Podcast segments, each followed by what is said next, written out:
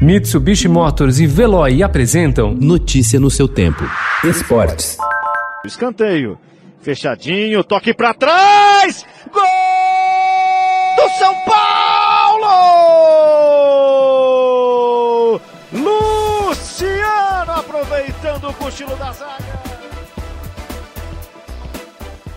O São Paulo fez um primeiro tempo ruim, mas cresceu na etapa final e conseguiu superar o Atlético Paranaense por 1 a 0 ontem no Morumbi, em duelo adiantado da 11ª rodada do Campeonato Brasileiro. O triunfo foi assegurado com gol de Luciano, em lance de oportunismo do atacante. O time tricolor foi mais eficiente do que o rival paranaense, que dominou a primeira etapa, mas não balançou as redes.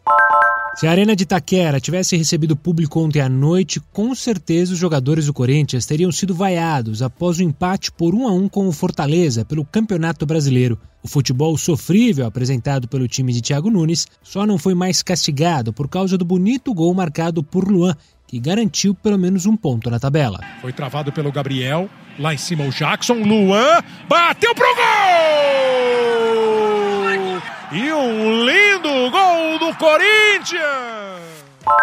O calendário do futebol brasileiro em 2020 terá de ser disputado também diante de planilhas, exames, dados de GPS, logística de viagem e até da contagem das horas de descanso. Com a agenda de jogos bastante apertada por causa dos efeitos da pandemia do novo coronavírus, as equipes raramente terão dias de folga e por isso as comissões técnicas começam a se aprimorar para controlar melhor o desgaste dos atletas. Muito em breve é possível que se torne cada vez mais comum um time ser escalado de acordo com quem está mais inteiro fisicamente e não apenas por critérios técnicos.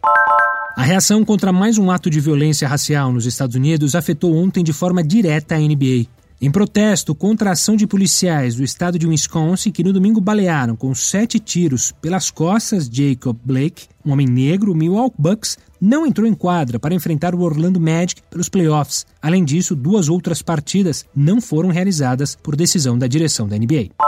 Antes do astro argentino Lionel Messi concretizar a provável saída do Barcelona, terá de resolver uma polêmica com o clube. Segundo a imprensa espanhola, na carta enviada à diretoria para comunicar a saída, o jogador se valeu de uma cláusula no contrato que o libera do acordo sem a necessidade de pagamento de multa. No entanto, no entendimento da diretoria do clube catalão, o camisa 10 perdeu o prazo. Notícia no seu tempo. Oferecimento: Mitsubishi Motors e Veloy. Se precisar sair, vá de Veloy e passe direto por pedágios e estacionamentos. Aproveite as 12 mensalidades grátis. Peça agora em veloy.com.br e receba seu adesivo em até 5 dias úteis. Veloy, piscou, passou.